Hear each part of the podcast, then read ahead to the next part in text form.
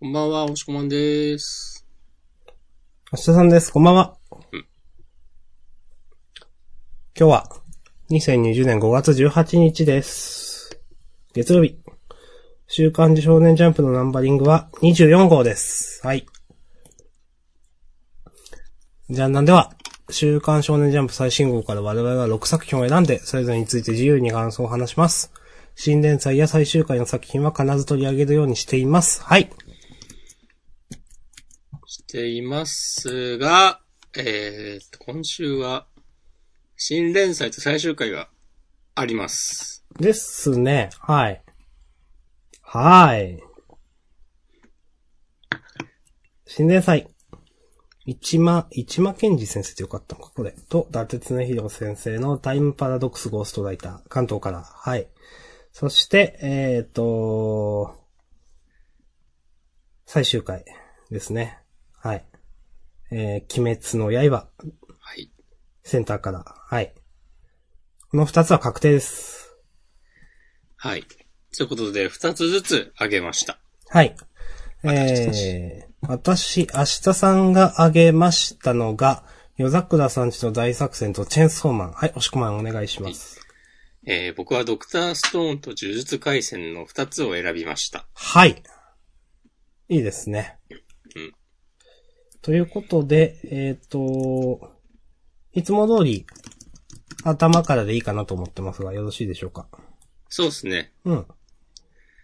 はい。では、頭ということで、えー新連載タイムパラドックスゴーストライター。はい。えー、っと。うーん、衝撃のタイムスペクタクル巨編。なるほど。うーん。うーん。あーあ、次のページか。運命が今、回り出す。あ、次の、あ。はいはいはい。ちょっと見方間違えてた。はい。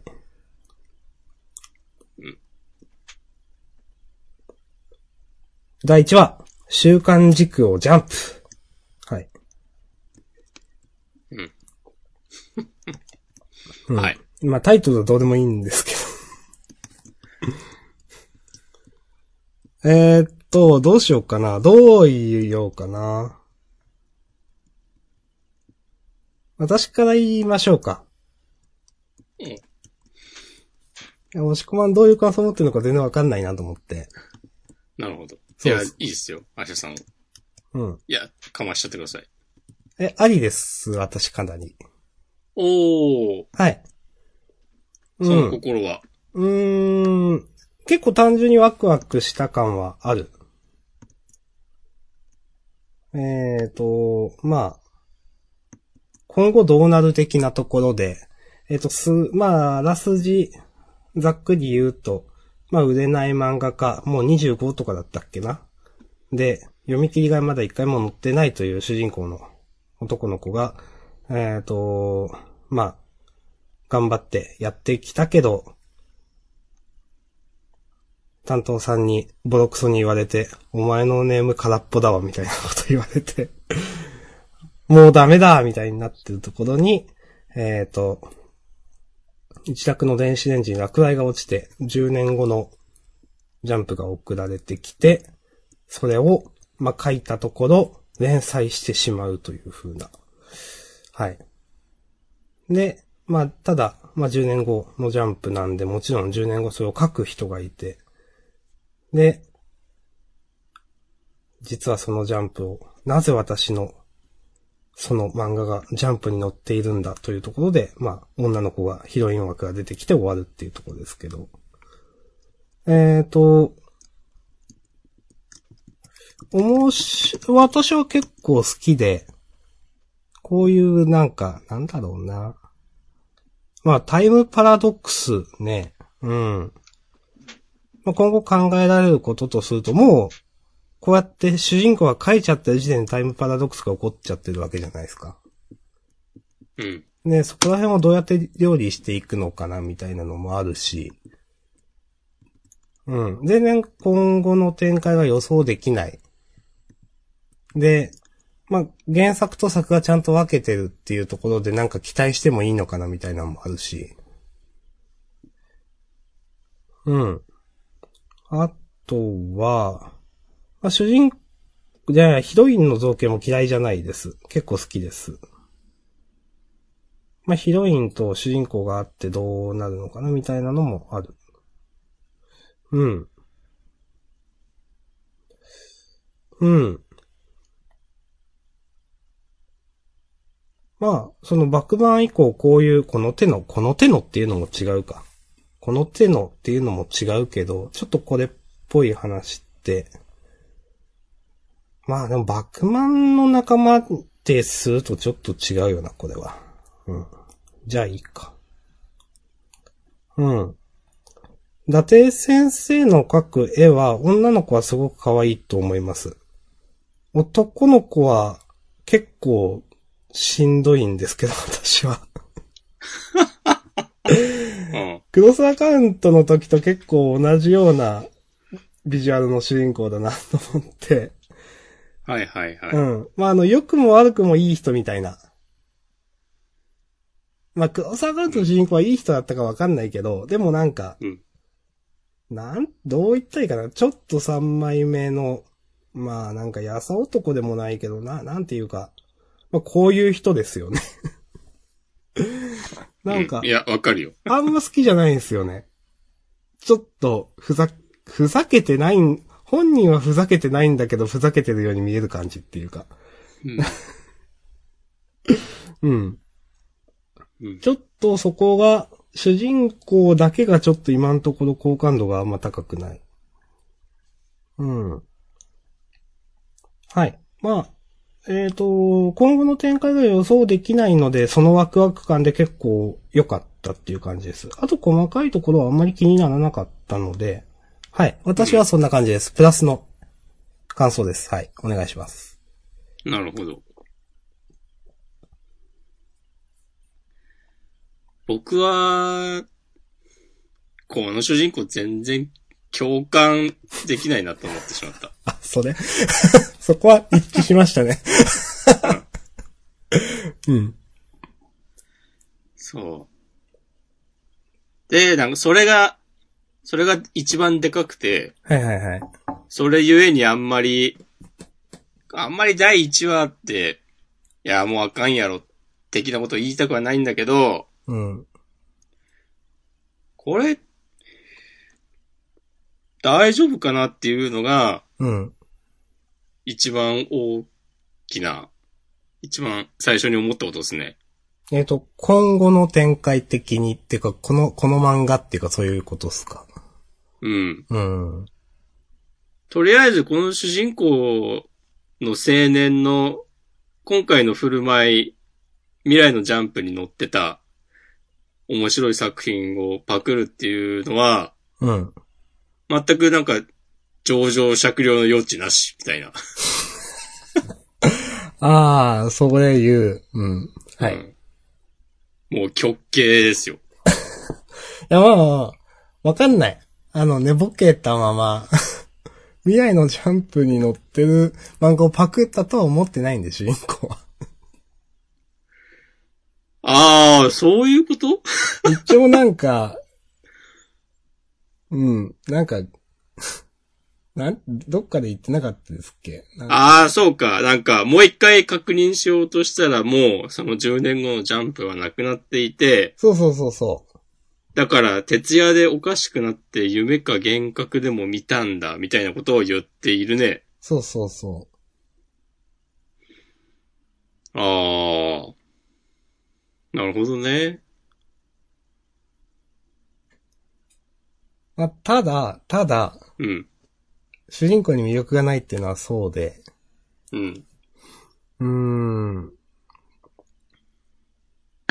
なんていうか、例えばその、 うーん。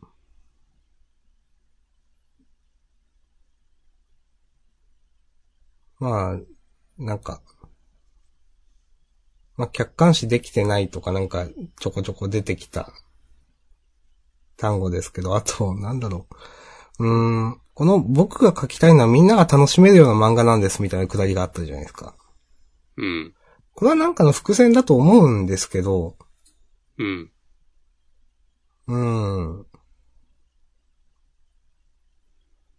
でも、なんか、しんどいですよね、なんかこの辺は。読んでて、その、うん。うーん、中身ないみたいな感じがしてしまう。そうそうそうそう。うん、なんか、たくさんの人を楽しませられればそれで、うん、なんか、いや、漫画家を志望して、すぐだったらそういうこと言っててもいいと思うんだけど、うん、もう4年だか5年だかやって全然まだ目も出てない状況で、うん、なんか、思考がそこから進んでない感じ。うん、それじゃダメなんじゃないかって自問自答したりしないのかなっていう。うん、とか思うけど、でもまあ、一方で、なんかな、結構、あ、そう、読んでて、 ちょっとこの、作品自体というよりかは、なんかメタ的なこと言うんですけど、はい。なんか、普通に、伊達常弘さん一人で書いたみたいな感じすんなと思って。あなんかクロスアカウントの読んでてちょっと嫌になる感じがあんなと思って、あ、 それね、ちょっとわかる。うまく言えないけど、うん、ちょっとわかるのやだな、それ。 ちょっとわかるわ。そう。なんかこの主人公のちょっと、なんかずれてるような感じとか、クロスアカウントの主人公ずれてましたね。うん。う。そうんなんかすげえクロスアカウント感あるんだよな。原作違う人がやってるのに。不思議だなって思ったけど、まあでも、この原作の、まあ先週もちょっと言ったと思うけど、なんか結構連載経験とかもうん。ある方らしいので、うん。なんか、この、この主人公の、なんかあんまりものを考えてないんじゃないかみたいな 造形とかも、あえてやってる感はうん。あって、うん。なんだろうな でもなんかそういう、そういう感じで間に合うのかなみたいなことを思ったりもするわけですよう。んなるほど。うん。結構この、これ読んで、もうなんかこの、主人公、あんま好きじゃないなみたいなことを思われてしまったら、その時点で、 というう。ん。そうう。ん。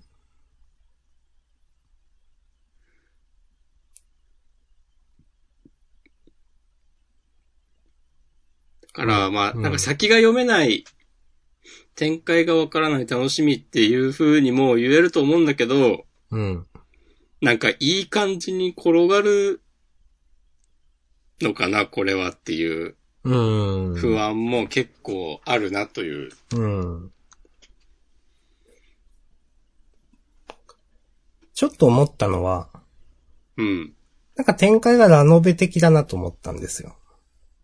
なるほど。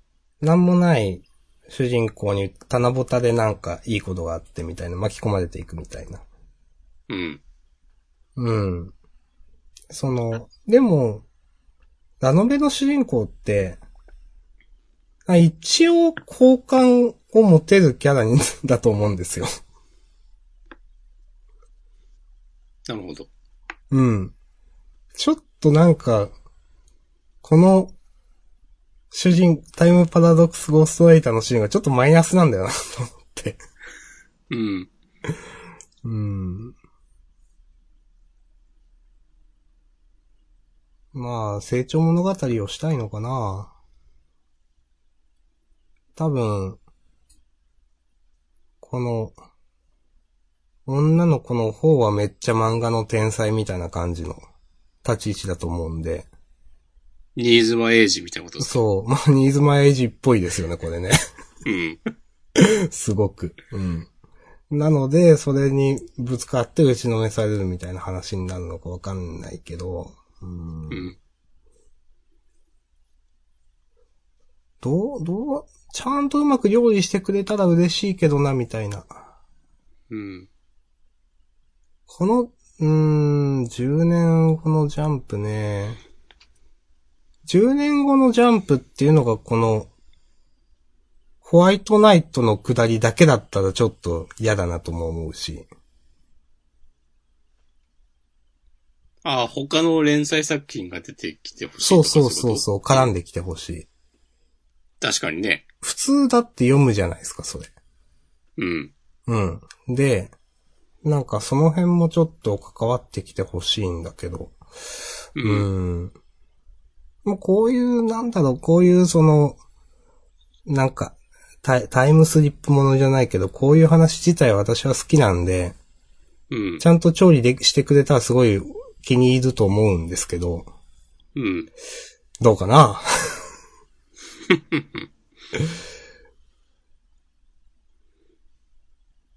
なんかな、読んでて、この、シリアスに読めばいいのか、こう、ギャグ、コメディとして受け止めればいいのか、まだわかんないんだよね。うん。なんかそもの、うなんかう、ん担当編集の人はめっちゃ辛辣なことを言って、で、それで主人公は、なんか凹んだり、奮起したり、とかっていうのは、もうなんか、ええやんっていうね。頑張ったらええやんって。素直に、応援していいのかなと思って最初読んでたんだけど、うん。その、 まあそれこそその、電子レンジにこうジャンプがなぜか現れたあたりからさ、なんか変に過剰なリアクションとか、うん、か、わかる。なんか、自分が上滑りしてるなっていう感は、うん、ところどころであって、まあその、ホワイトナイトをはじ、ホワイトナイトだったっけ初めて読んだ時の過剰なリアクションとか、なんかなんだろうな。編集部でみんなが、うわ、これめっちゃ面白いみたいになってるところはちょっとしんどいなと思っ たし。なんか、なんか、もうちょっとなんかリアリティあるように書けないのみたいな。なんか、こなんかね、うんの辺読むとちょっと伊達先生っぽいなと思うんですよね。 そうそうそうそうそう。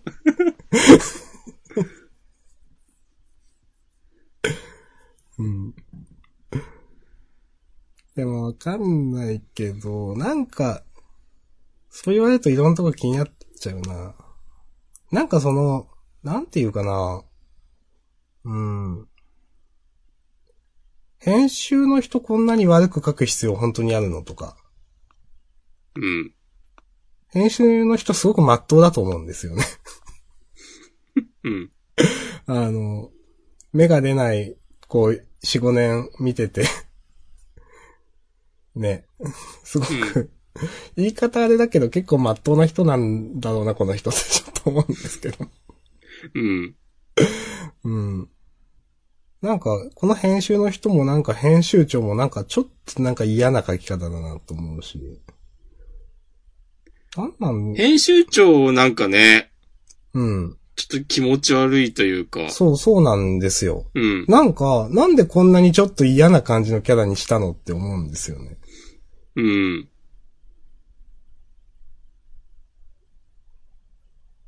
なんか、そこを別に漫画チックにする必要なくないみたいな。うん。うん。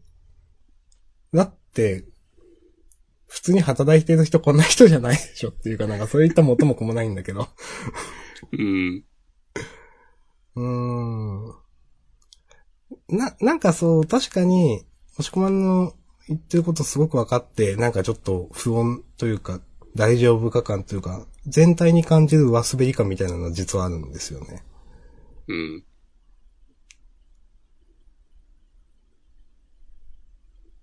はい。もうたまに主人公がモノローグでめっちゃ早口で長文みたいなのさ、ああ。なんか、なんだろうな。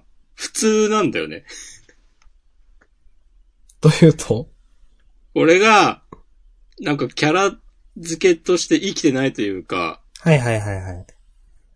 なんか本当に言ってることが、なんか、うん、そりゃそうだよね、みたいなことしか。その読んでて、このめっちゃセリフある、ちっちゃい字でいっぱいだーって並んでるのを、わざわざ読んで、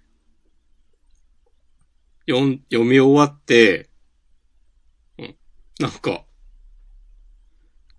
なんだろうな。胸を打つような言葉があったかって、そうそうそう。 読んだけど別に飛ばしてよかったみたいな。なんかうん。で、なんか、例えば、あの、デク、ヒロアカのデクが、うん。うんオールマイトとかヒーローの話題になるとなんかめっちゃ早口になるとか、うん。なんか、あれはまだ、なんかこう、なんだろうな、素直に納得できる感があって、うん。とか、なんかうまく、まあ元々のオタクっぽい設定と、オタクっぽいっていうかオタクだっていう設定とも合ってるし、うん。そうだな、この主人公は別にそう、オタクなわけでもないんだよなっていう。ああ、わかる。うん。なんか、そう。オタク要素は見えないっすよね、少なくとも。うん。まあ、いびつなんですよね、キャラクター。なんか、うん。 ね。わざとなのかなうん。なんかそういう空っ、本当に空っぽ、意識空っぽなキャラを意識して描いてるような感じもする。なんかね、それこそ、ね、なんかジャンプで連載するジャンプ、ん漫画家志望の若者の漫画とかだったらね、なんかこの漫画を読んで、グッと来て、つって、ああいうドラゴンボールみたいな漫画を描きたいと思ってとかね、なんかそういうこと言ってもいいんじゃないのとか。うん。うん。なんか、そう、そういう共感できるような要素がなくて、だからまあ、一応夢か幻覚かと勘違いしたってのはあるけど、僕の中ではなんか、まん、他の人から題材を、テーマをパクった人っていう風にしか見えなくて、はいはいはい。なんかなっていう、もう想像とはもうダメですよね。うん。うん。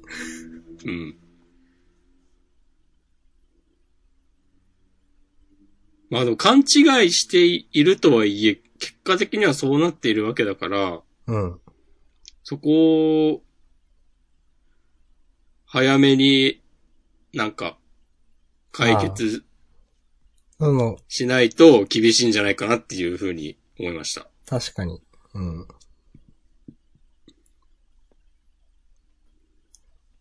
うーん、どうなんだろう。なんか、うーん、厳しいなやっぱ主人公に共感、あの、共感、こ好感は持てないですよね、今のところ。うん。なんかう、打ちのめされる系の話になるのかなああ。この、愛のいつきちゃんとか、あとこの、新しい担当編集の人もなんか、ちょっと、言いそうな感じもする。うん。え、君、あれ作ったんでしょなんでそ、そんな分かってないのみたいなとか、 わかんないけど。うん。うん。うん、でもそれだと結構読者にストレスだよなとか思ったり。まあ、全然わかんないんだけど、どうなるか、どう、本当に、なあ、うーん、ラブコメっぽくなるのか結構漫画を作ることにフォーカス当てた話になるのか成長物語になるのかとか全然わかんないんだけど、うまくやってほしいなっていうくらいで締めようかな。 はい。はい。うん。ということで、まあ私は、どっちかっていうと、まあ結構プラスの方向にとって押し込めば大丈夫かという感じですね。そうですね。うん。でもその大丈夫かというところは私も押し込まも共通しているという。うん。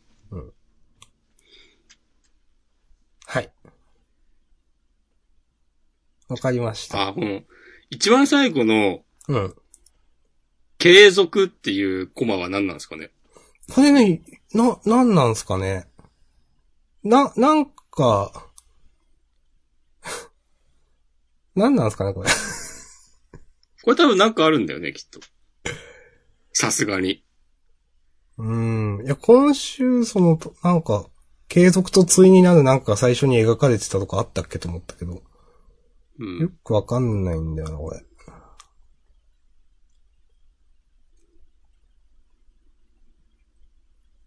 タイムパラドックスになるのかななんかよくわかんないけど。うん。うーんちょっ。といろいろよくわかんないな。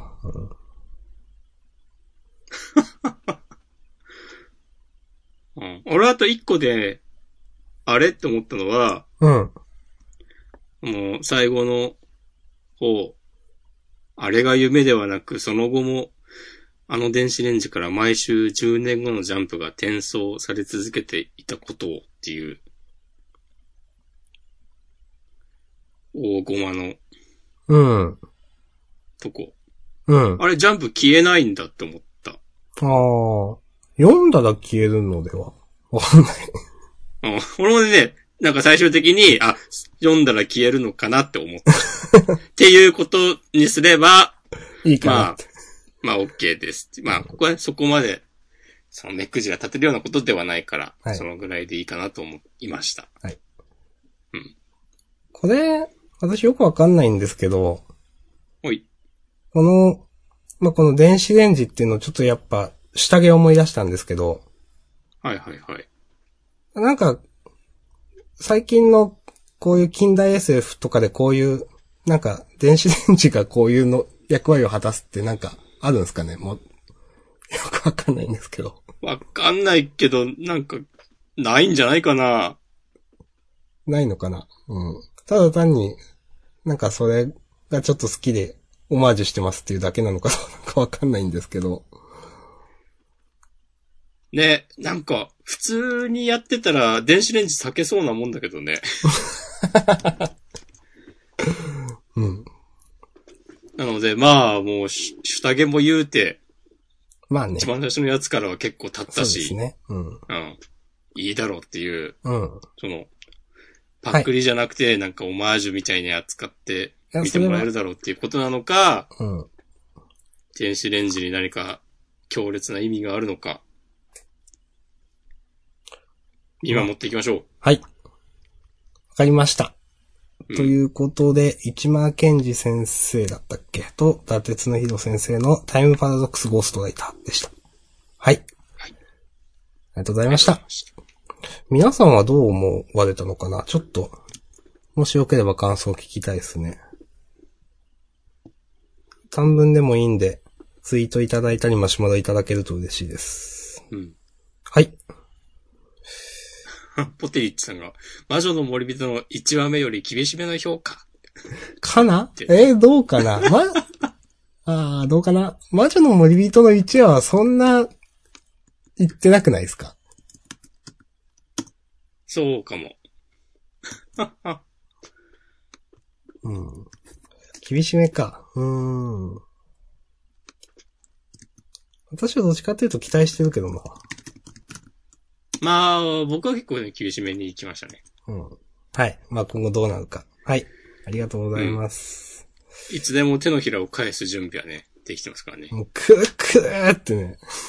そう、毎日素振りをかね、欠かさないから。はい。 ありがとうございました。した。はい。えっ、と、もう、次、鬼滅の刃かな。そうっすね。はい行っちゃいましょう。はい、えー、っと、第205話、えー、育成石でいいのか、これ。えー、そう。そう、そう、うーん。育成層をきらめく命。なるほどね。はい。うん。はい。はい。ということで、完結しましたね。はい。人気絶頂のまま。そうですね。はい。まずは、お疲れ様でしたと。はい。お疲れ様でした。言いたいっす。はい。うん。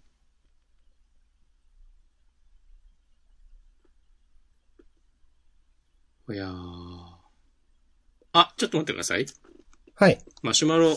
お今のうちにやっちゃいましょう。はい。今のうちにってこともないけど、タイムパラドックスゴーストライターの主人公が、佳作を取ったことが発表されている作品内のジャンプで、光る構成力って書いてあったのは、えー作画マンとして優秀ってことなんだろうけど、それで佳作取れんのって思ってしまった。うなるほどん。書いてあったっけうん。書いてありました。ちょっとそこは確かに自分も、あ、構成力は買われてんだな、みたいな。 おー。そうそうそう。佳作2本出る。うん。確かにななんか、なんだろ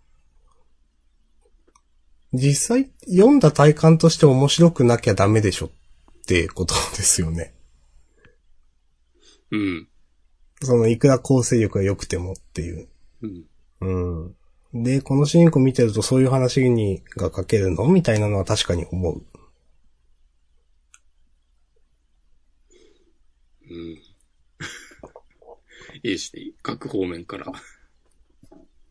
ツッコミが。はい。ありがとうございます。引き続きマシュマロをよろしくお願いします。うん。まあでも難しいよね。漫画。漫画が書けるって一口に言ってもさ、うんま。さにこのマシュマロのの通りに、いろいろあるわけで、うん。話の組み立てが上手だとか、確絵かがに、上なん手かい、とか。そう、ちょっと思ったのは、うん。漫画か漫画を描くのって難しいよ、絶対って思って。うん。あの、大場つぐみ先生が描くのと、うん。そうじゃない先生が描くのでは全然意味合いが変わってくると思うんですよ。はいはいはい。うん。あのーなので、例えば、うんじゃあ、その、ホワイトナイトだっけうん。が、面白そうかっつったら別に面白そうに見えないんですよね。。そんなタイトルって思ったけどね、ホワイトナイトってまず ちょっと思ったう。ん。うん。そう。まあ、その、うーん。な、なんていうかな。全然、例えばバックマン読んでて、うん。まあ、あれはその、作画の、えっ、と、小畑武先生の力もすごくあって、本当に結構、作品内作品も面白そうだなと結構思ったんですよ、私。はいはいはい。あまあ結構ちゃんとしてたよね。そうそうそう。で、並べた時にちょっと説得力がまだない。うん。うん。その、言葉で説明するところは、もうちょっと頑張って、紙面を書いてもいいんじゃないかなと思ったし、うん。その、アイ、ホワイトナイトか。うん。うん。とか、うーん、かなぁそう、なんかそのね、もちろん、なんか天才キャラを描くみたいなことの難しさみたいなのに通じるところもあると思うんですけど、ここで。うん。僕らは天才じゃないので。漫画家の先生も。うん。うんでもそこをなんか説得力あるようにしてほしかったなって思う。なるその、うん。すごい漫画なんだぞ、これはっていう。うん。うん。だから結構その、大場先生がバクマン書いた後に、まあ、バクマンと比べる漫画ではないと思うけど、でもなんかこういう漫画書くのって結構、挑戦というかなんか、うん。大変だよなとはなんかね、思いました。そうだね。わねわざわざ、そこをなんか、これを選んでしまったかみたいなね、印象になってしまうよね。そうそう、それもジャンプでっていう、まあまあ、ジャンプ、うん、それはある。うん。はい。 ちょっと話戻しちゃいました。うん。ええあ、俺ちょっと思ったんだけど、うん。もうあの、最後に出てきた、ヒロイン、愛のな、いつきちゃんうん。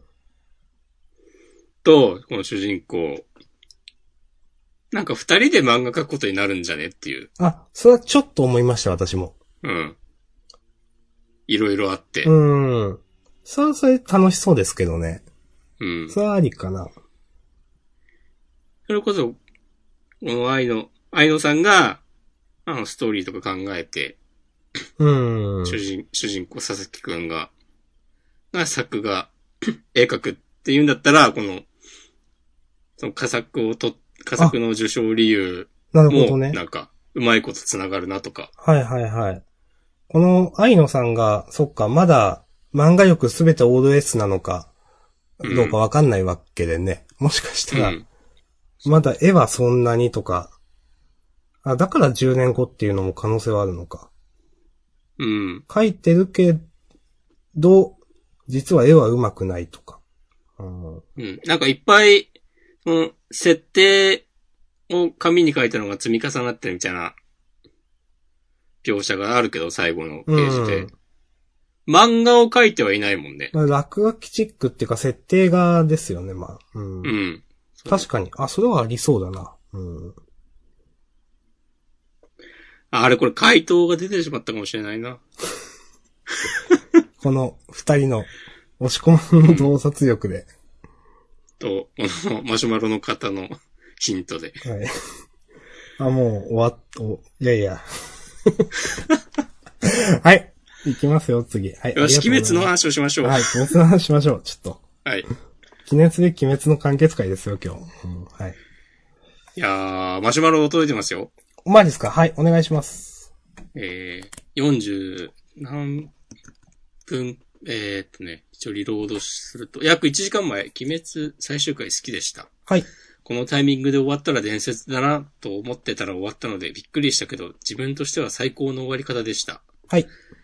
やっぱりあれだけ頑張って戦ったので、続編とかなしで平和な世の中になっててほしかったし、うん。転生しすぎですけど、みんなが幸せに今を生きてるって思える描写を入れてくれたのは、本当の本当にハッピーエンドな感じで良かったです。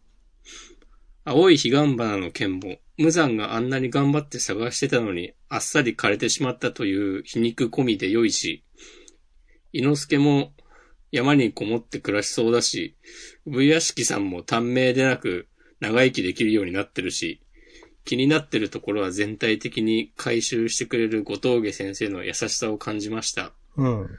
えー最終話に炭治郎たちが出てこないのも、ラスト写真だけでお母さんのセリフで終わるのも最高。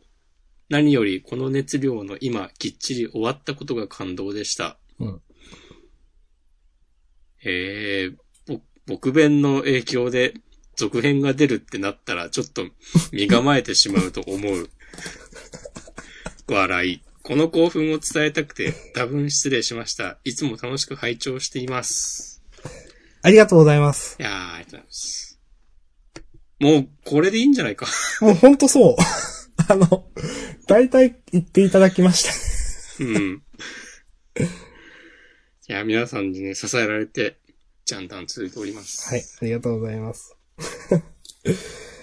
まあ、すうーん。いや、本当に、私も同じような感じで、うん。うん。全部肯定的に受け止めたし、うん。うん。あの、なんか、よくわかんない。賛否両論とかなんか言われてる意味が全然わかんないですけどね、私は。あー、そんなこと言ってんだ。うん。いや、てかそもそも、賛とか、非とか、言うもんじゃなくないって思うんですけど。まあ、好きか嫌いか面白いかつまんないかそうでしそょうっ。ていう。そう。だから、結構それって、なんか、漫画読んでる普段から人は、そうなると思うんですけど、うん。あ、普段漫画読んでないけど、鬼滅の刃好きな人がたくさんいるのかなってちょっと思ったりはしました。あー、そういうことなのかな。うーん、それか、まあ思い出が強いのかわかんないけど、なんか、いや、もうこの最終回をこう、こうしようって決めたの、決めれるのは後藤家さんしかいないんだから、って、うん。ね、火とか、うんね、さんとかいう話はなくないみたいな話なんですけど、私はね。いや、わかるよ。うん。わかるけど、でも結構、そういうこと言う人多いなっていう印象ありあます。あ。別にこういう大ヒット作品じじゃゃななくくてても。もうん。うん。なんか、ちょっと意地悪な言い方をすればなんか、僕が考えた最強の最終回を。 いや、本当そ語りたがってれ、そうそうそうそう。うんいや、それ、うーん、ね。なんか、それはでも、さあ、あえて一気に、この現代まで飛ばしたことで、各自想像してくださいねっていうはこいはい、とはいでええんちゃうのっていう。それはそれで優しさですよという。うん。うん。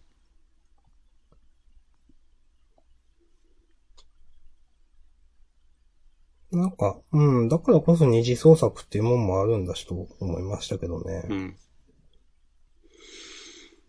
なんか、まあ、あんまり、こういう漫画外の話をするのも嫌だけど、うん。なんか先生が女性だっていうのでなんか炎上してたりとかつまらんことで炎上するなと思いました。なんなんだろうね。うん、ほんとどうでもいいと思ってんな。 うん。まあまあ、あんま漫画外のことで盛り上がるのもなんかあんまなと思うんで、この辺にしときますけど。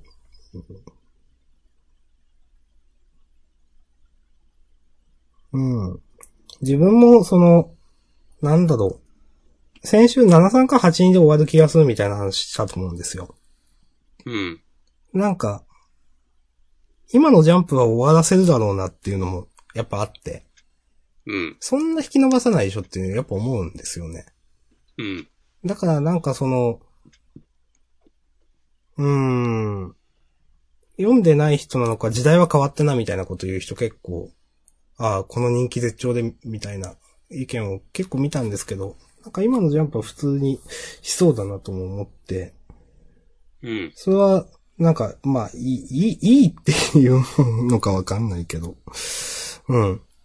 へえ、へえ、なるほどね、と思いました。うん、あんまり言うこと、だからないんだよなまよかっ。そうだね。 うんよかったね、なんです よね。ね。うん。あと、まあ、なんか、こうこんな最終回だったらさ、うん。もう、その前が、どういう結末だろうとさ、この最終回置いたら終わるじゃん。うん。だからなんか、すでに引き伸ばしはあったのではとか、ねはいはいはいはい。なんなら無残線ちょっと伸ばしたのかなとか、はいはいはい。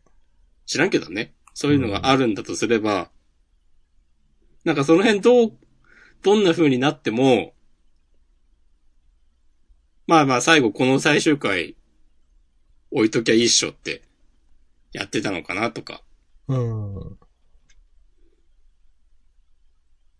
知らんけど。ね。だって鬼滅がめっちゃ人気出たのって去年の秋ぐらいのはずだから、うん。まだ半年ちょっとぐらいなんだよね。うん。で、もう、あの、最終決戦に突入していたから、うん。はいそはいのはい。頃。だから、まあ確かにその、例えばアニメと一緒のタイミングで終わるとか、だったらもっと早いじゃないですか。うん、だから多少伸ばされたのかもっていうのはなんかわかる気もする。うん。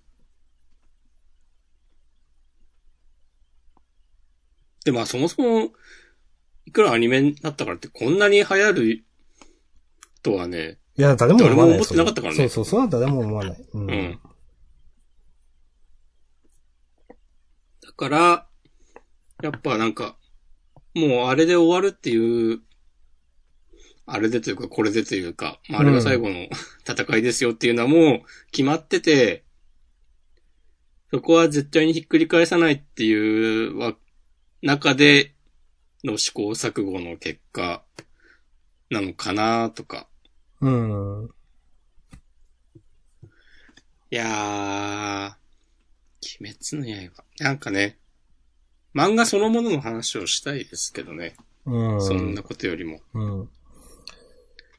漫画としてはでも、まあ、結構その、 鬼滅の刃がどういう漫画だったかってずっといちょこちょこ言ってた気がするので、うん。改めてってないんですよね、ほんとね。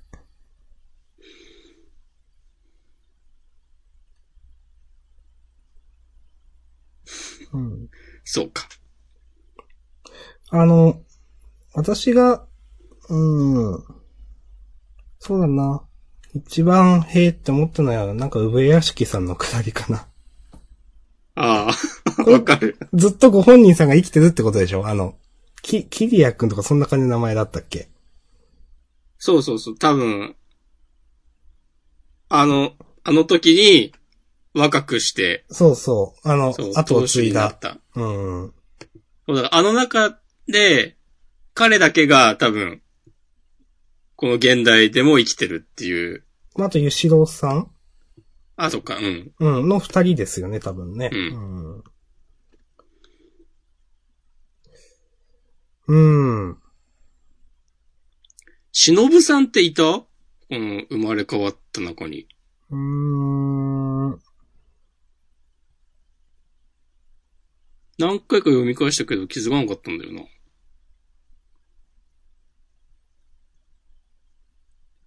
他の柱とかは一通りいた気がする。この、えーっと、最、比較的最初ら辺で、 うん。善逸くんみたいな子が、 うん。赤霊女学院の子たちだって言ってるのはあー、はいはいはい。うん。それっぽいね。うん。かなと。胡蝶おしまいっぽさあるね。うん。その前の、この、可愛い双子ちゃんは時藤くんたちかなと思って、ええやんと思いました。うん。ああ、この答え合わせもな、別に、そんなに、そうそう。いいかなみたいな。。そうん善逸の師匠のじいちゃんっぽい人がいるのはちょっとウケんなと思った。ああ。は多分この将棋指してる人。いはいはい。うん。うん。吉郎くんはいつまで生きるのかな、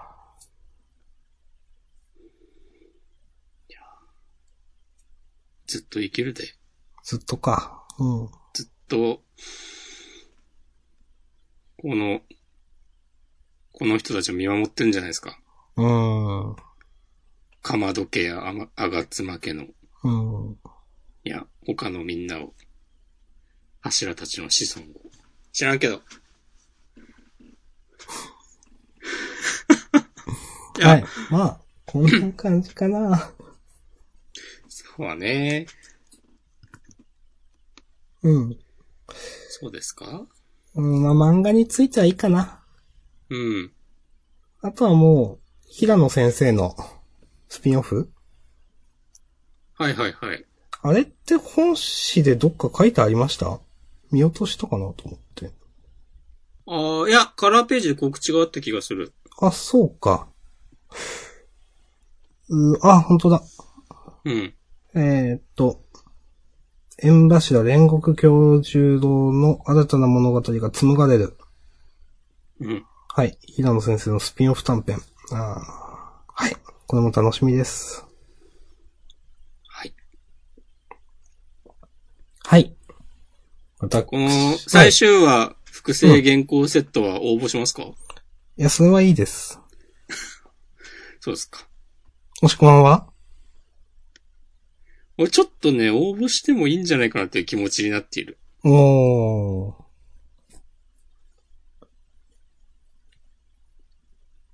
なっているけど、別にしなくてもいいんじゃないかってなという気持ちに。うん。 うん。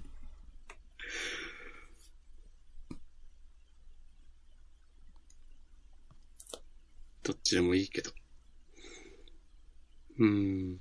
マシュマロ7分前、普段は漫画読んでなくて、鬼滅の刃だけは読んでいるという話に関連して、はい。えー、あく芥見さんの端末コメントが良かったです。おこれね、僕思いました。あ、完結おめでとうございます。鬼滅で漫画好きの子が増えたと思いますはいは。いはい本当にすごいって。うん。いや、本当にすごいですよ。ああ。すごい。ありがとうございます。ありがとうございます。なんかね、なんだろうね。あーなかなか、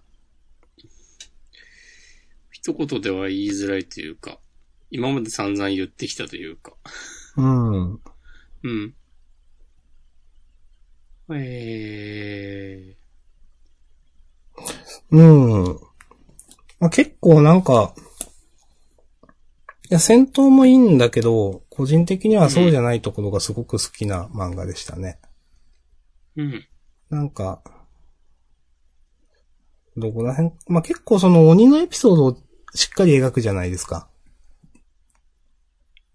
はい。うん、そこが、あの、なんかテンプレじゃない感じっていうか、一個一個ちゃんと心に響く感じとか、うん。あとなんか無限列車編とかかななんか、そこら辺で、なんか炭治郎の心象風景がすごく優しいみたいな話があったと思うんですけど。はい、なはい、はい。うん。青い、青空だったかなちょっとわ、わからんけど、ウユニ塩湖みたいな感じの。そうね。うん。うん、そうそう。で、なんかそこら辺からもうずっとその炭治郎はこういうキャラなんだってのが描かれてたと思うんですけど、なんか、それがすごくいいというかわかるわというかみたいなところがたくさんあって、なんかキャラクターとしても好きだったし、うん。そうですね。戦闘以外のところで結構、あ、いいじゃんって思える漫画だったなと思います、個人的には。はい。はい。もしくはどうでしょうう、ーん。総括するとすると。何がきっかけでヒットするかとかわからんね。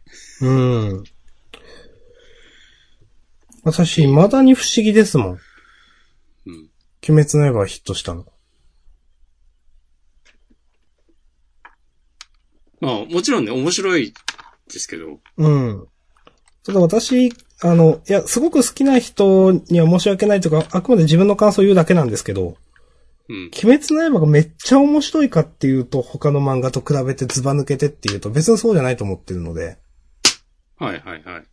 うん。だからやっぱり、なんかあのヒットの仕方が、したのが、なぜっていうのは、なんか、ちょっと腑に落ちてない。うーん。うん。いや、わかります。なんか、うん。なん、なんて言えばいいんだろうな。 別に、いやー、なんだろうな。アニメがめっちゃ出来の良かった漫画だって、そう、あるんですよ。ね。他に。あるよね。そう。そうなんでですよもだか。ら、そう、そうなったら絶対にヒットするっていうわけでもないし、そうもちろんそうなんだけど、確かに、とそかのね一つの要素では、あるはずなんですよ、それが。そうそうそう。でも、うーん。なんかね、へーって思いましたよね。まあ、よく言われるのは、なんかその主人公、まあ、そう、炭治郎がやっぱいい子だからとかね。まあ、それはまあうんあるとは思うけど、うん。なんかなん、なんつうかね、その一個一個、ここが良かったっていうのを、をこう上げられて見てって、うん。うん、あ、それはそうだと思うけど、 そうそうそうっていうね。そうなそんうかそうそう、そうなんですよ。そうなんだけどね、みいたやいな。そうそう。いや、確か、あ、確かにね、これはもう、なんかあまりにも革新的な、今までなかったことだから、そりゃ流行るわっていう風には別にならない。そう。うん。多分その、ドラゴンボールうん。が連載してる時の他の漫画とドラゴンボール読み比べたわ、そりゃドラゴンボールヒットするわって言えると思うんですよ、私。うん。でもなんか、鬼滅の刃そう、それがない気がしていて、なんか。なんか、なんだろうね。その、ヒヒット作の、まあ、ふわっとしたこと言いますけど、オーラみたいな。うーん。なんか他、同時代の他の作品と比べて、なんか、レベルが違うみたいなうん。感じには別にならないよね。まあもちろんそう何回も言うけど面白いんですけど、うん、そうなんだよな。なんだろうね。その親しみやすさが受けたんですかね。知らんけうど。んなんかまあ、なん、ね、言いようは何でもあるんですけど。まあまあ、なんでもある。ええあのーし、まあ、事実、現実問題として子供も好きだし、大人も好きっていうね。うんうん。うん、そういう漫画ですね。うん。うん。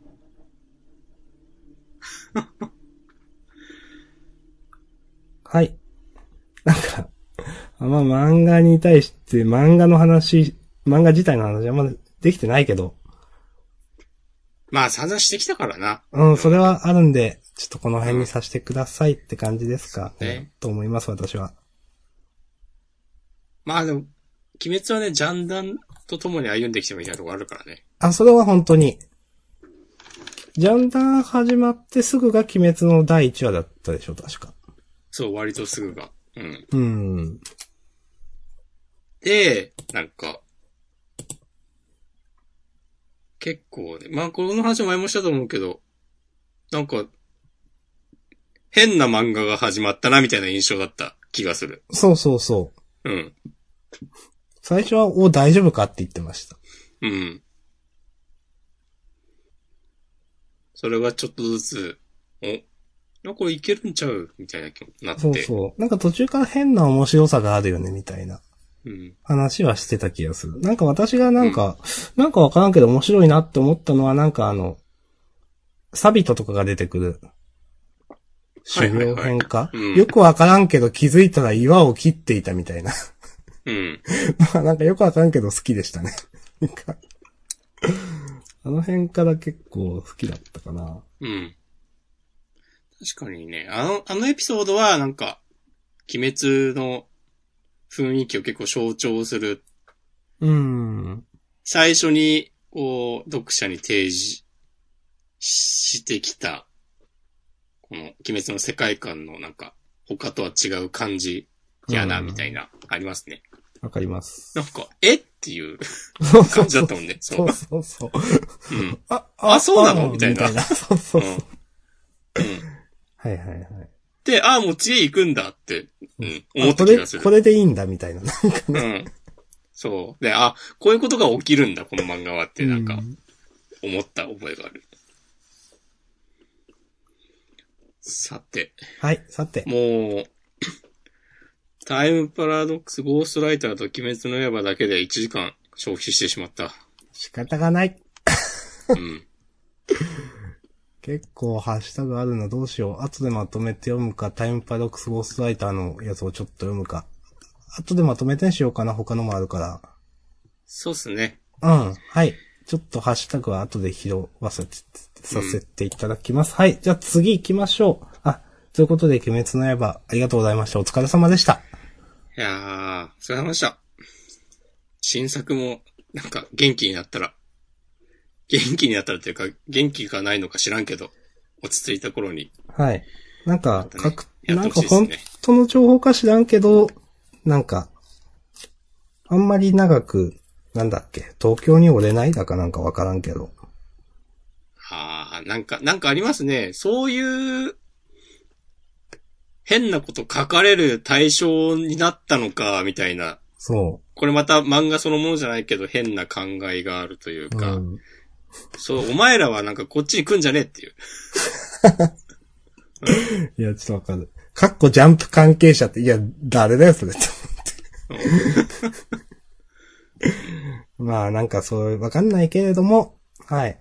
それであんまり、ずっと長い話が書けないみたいな、なんかそういう記事も見ました。知らないけどね。はい。ああこれ記事そのものは見てないけど、そういう話をしている人がいるのは感じてました。はい。ま、わかりません。はい。健康でこれからも漫画書いてください。お待ちしております。はい、ありがとうございました。した。さて、さて、えー、っと、ドクタドークタースストトーンかーな。ンですね。はい。うん。 Z150、正義の科学使い。はい、お願いします。はい。ああ、なるほど。ええタイトルやね。うん、うん、うん。まあ、先空と同じように自力で復活した悪い科学者がアメリカ大陸にはいるっぽいということがうん。分かって、っていうのが先週までの話で、なんか、いや、その、そいつら、と思われるうん。敵が、まあ、あの、戦闘機に乗って、そうですね。まあせん、プロペラ機というんですかね。うん。からいきなり襲撃を受けるという。うん。そう。なんか、向こうの科学はこっちより進んでるぞ、みたいな話になって、うん。もう、どうすんだろうって思ってたところで、まあ、いい感じに撃退して、 その飛行機を奪うっていう、はい。あ、こういう発展の仕方、確かにあるよなっていう。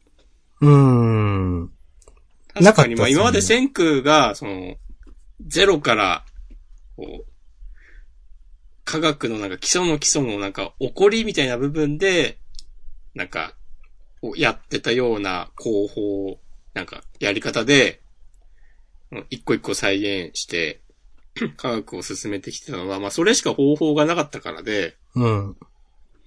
まあ飛行機飛んでるぐらいだったらなんか、ちゃんとした工場とかも多分あるんでしょうしなんけど、うそれこそまあん。拳銃があったりとか、うん。なんかガスマスク、ガスマスクわかんない。暗視スコープなんかいろいろあるじゃんなんか軍が使ってるような、ううん、ん。アイテムがいろいろ出てくる中で、別にそういうのがあるんだったら、そういうのを使って、一気に先に進むのは、全然おかしなことじゃないし、うん。っていうか、ね、宇宙船を作るっていうロードマップ、ぶち上げられて、そんな一個一個ね、地道にやってられるわけないから、それこうそ、んいや、先空たちの寿命が持たねえだろみたいなうん。ことにまでなると思うんですよ。知らんけども。で、なんかそう、ショートカットできるところはやって、なんなら最終的にスペースシャトルの残骸みたいなとこまでたどり着くんじゃねえのっていう。あー。知らんけど、アメリカならかつて NASA だった 建物とかあってもおかしくないだろうし、うん。で、なんか、あ、そういう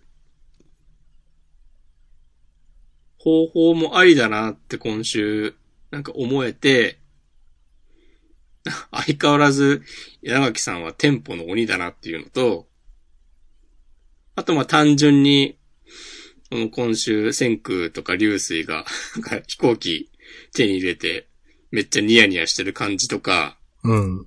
あと敵がちゃんと強そうなのとか、そう。それ思ったいいなと思って。うん。あのー、新キャラかっこよさそうですね、これ。かっこよさそうっていうか強そう、かっこいい。うん。司が復活したこととかもね、ちゃんと意味があるうん。だろうし。なんか、バチバチのバトル漫画みたいになるのか知らんけど、どうなんだろうな。まあ、そんな風にはならんと思うけど、まあ、うまいことやるんだろうな、みたいな。うん。まあなんか敵対するっていう感じはない気がするけどな。うん。最終的には。うん。そうね。それこそでもこの飛行機とかもさ、うん。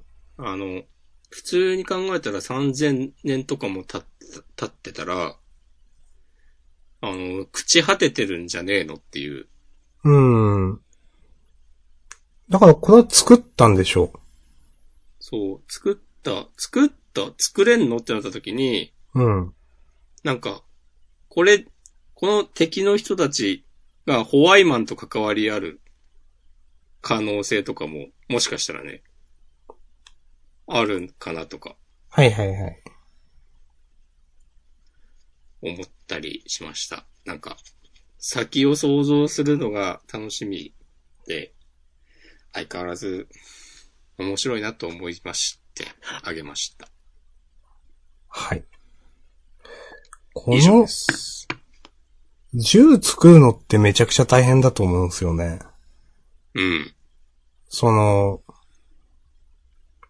まあ、薬莢、薬莢なんか、弾と、この、なんていうか、銃、銃口、銃砲というんですか、あれのサイズみたいなとか、まあ、普通の拳銃みたいな一発一発撃つのを作るだけでも大変だと思うのになんかマシンガンみたいに出てきた りね。そうそうだからなんかゼロから作ったっていうよりかは、ああなんか壊れてたのを何か直したみたいななのかなことの方があり得るうん。のかなとか思っている。なんかたまたま、知らんけど、例えば、地下に埋もれて、風化を免れたとか、うん、うん。ありそう。そういなるほど。う。うん。まあ、相変わらず、面白かったなっていう。はい。わかりますう。ん。はい。私は大丈夫です。はーい。よろしいでしょうか大丈夫です。はい。ありがとうございました。続きましては、呪呪術。術回戦か。はい。はい。私が選びました。第106話渋谷事変丸24。はい。お願いします。先週。存在しない記憶とか言って、うん。イタドリがやられたタイミングでね、出てきて。存在しない記憶ってあの、イタドリが東堂といや、そう、それそうじゃないです戦かっ。てた時の、そうそうそう。え、なんでえ、あれえ、なになにどういうことって思って、全然意味わかんなかったんですけど、うんそう。わざと同じ言い方をする悪民芸が何なんだと思って一週間楽しみに待ってたんですけど、はい。なんか 今週読んでて、いや、余計意味わかんねえよっていう。これ、その、わかんなかったのは、うん。私が意味わかんなかっただけなのか、みんな意味わかんなかったのか、どっちかな。 いや、みんな意味わかってないと思うよ。そうなんだ、これ。長宗が兄弟と、まあ、あの、う名前ん。忘れちゃったけど、イタドリと野原ちゃん二人で倒した。うんまあ、長宗の弟たちですわ。うん。と、まあ、この三兄弟と、うんイタドリが仲睦まじく食卓をかん囲んでいるという。そうそう。なんか、自然豊かな、知らんけど、なんか、山荘の外で、なんかその辺で取れる野草とかを使そうっでて、すねサラとダかみたいな。 うん。知らんけどね。で、食卓にはさ、この、名前忘れちゃった。受胎クソーズ受胎あの、ほ他の兄弟うん。のパーツが置いてあったりとか、はいはいはい、これ。う。うんん。そうです。名前。えー、まあ、もあるし、その、存在しない記憶の中で、イタドリが、長宗のことをお兄ちゃんと呼んでいるっていうね。で、でどういうことだなんでお前が、つって。長宗が、すげえテンパって、おえー、みたいになっている。それはなるわ。なるわな。で、長宗いなくなったと思ったら、うん。これはあの、ゲトウがあ救っあ、た女の子二人っしょ、あの、過去編で。そうですね。う。。うんこの二人は、うん。言うなれば、ええこの二人は、その、今の偽ゲトサイドでしたっけ一応。いや、ではない。ではない。その、なんか憎んでましたよね。いや、本物、のゲトを本当のゲットを慕ってついてきて、うん。だからゼロ感にもいたはず、この二人。うん、うん、うん。で、なんかやりとりあったよね、あの、偽ゲトが、偽であることを明かして、うんなんかそう、そうあって、だけど、い一応従ってるみたいなだったっけとかなんかね、思ったりもしたんだけど、どうだったっけと思って。あー、わかんない。俺なんかクソがみたいな感じで、そう、なんそんなかバチバチ離れてったイメージに。、なんか、やってんだけど、一応同じ側みたいな、今はみたいなかな、とかなんかわかんない。わかんない。わかんない。ああ。俺はなんか、ワンチャンゲットを元に戻せるぜみたいな感じのことを言って、この二人言うこと聞かせといて、うん。でなんか、いや、そんな無理ですよみたいなことが明かされて、もう知らんわっつって、はいはいはい。去ってった。的な解釈をしていた。なるほど。で、これ多分この右の子が持ってるのさ、あの、スクナの指よね。知らんけど。また飲むんかい。そうじゃない。これを飲むことで、まだギリギリ死んでないイタドリがパワーアップうん。して、 今週久しぶりにスクナさん出てきたけど、そうですね。くだらんとか言ってて。そうなんかねこの存在しない記憶さ、全然意味わかんなくて、うん。イタドリもなんか呪霊なのかなとか、うん、うん、うん。人間ではない側で、あんま、とかね。第1話のこと覚えてないですけど、なんか、イタドリの出生とかって微妙になんかよくわかってなくなかったっすかそうそう、そうなんですよ。でしたよね。両親は出てきてなくて、なんかじいさんに育てられてて。そうそうそうそうそう。うん。実はうん。なんか、例えば、イタドリが、あの、パンダと同じような、うん。擬外なんじゃないかと、みたいな考察をしてる人とかもね、いましたわ。はいはい、なるほど。うん。そう。だい第1話でさ、なんか人間離れした身体能力を見せていたから、うん。なんなんて4階から飛び降りても現平気だとか、うん。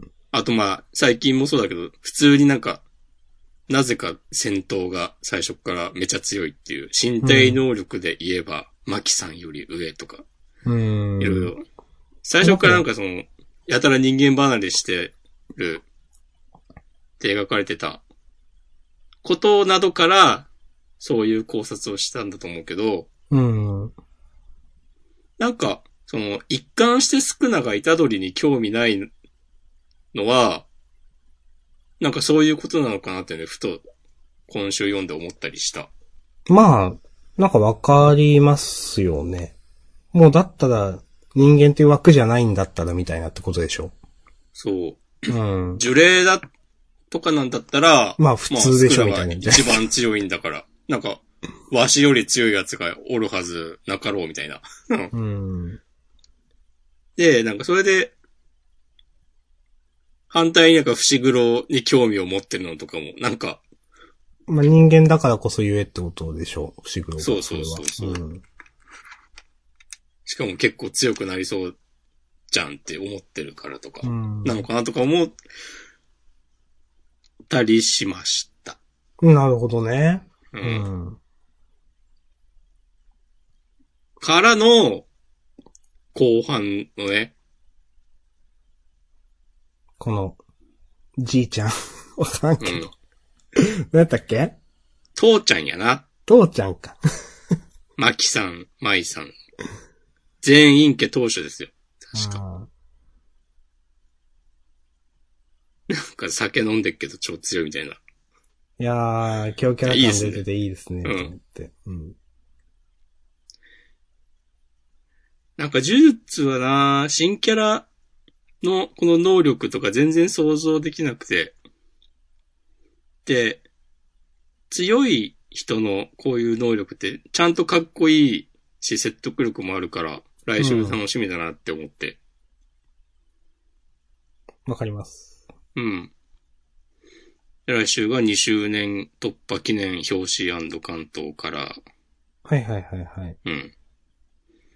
であと、まあ、ちょっと事後予告に行っちゃうけど、やっとなんかアニメ化についての情報も、新しく出るらしいので、おう楽しみですね、それは。うん、そうそっかそっか。第一報が出て以来何もって感じだったか。そうそう。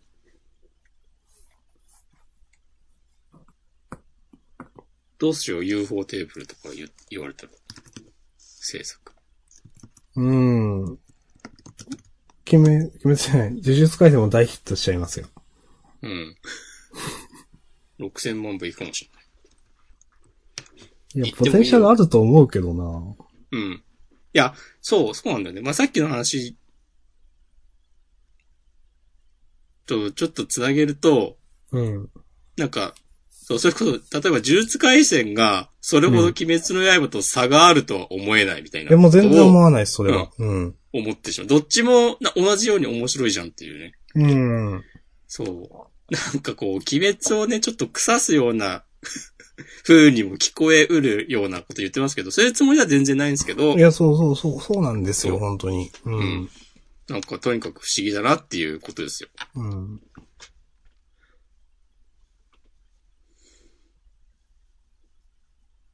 まあまあ、呪術回戦今週分については、こんなところで大丈夫です。はい、わかりました。私も、うん。いろいろ話を聞いて、なるほどね、と思ったんで大丈夫です。 はーい。あざっすあ。りがとうございました。はい。じゃあ次は夜桜さんちの大作戦かなヨタクさんちの大作戦来ちゃったなはい。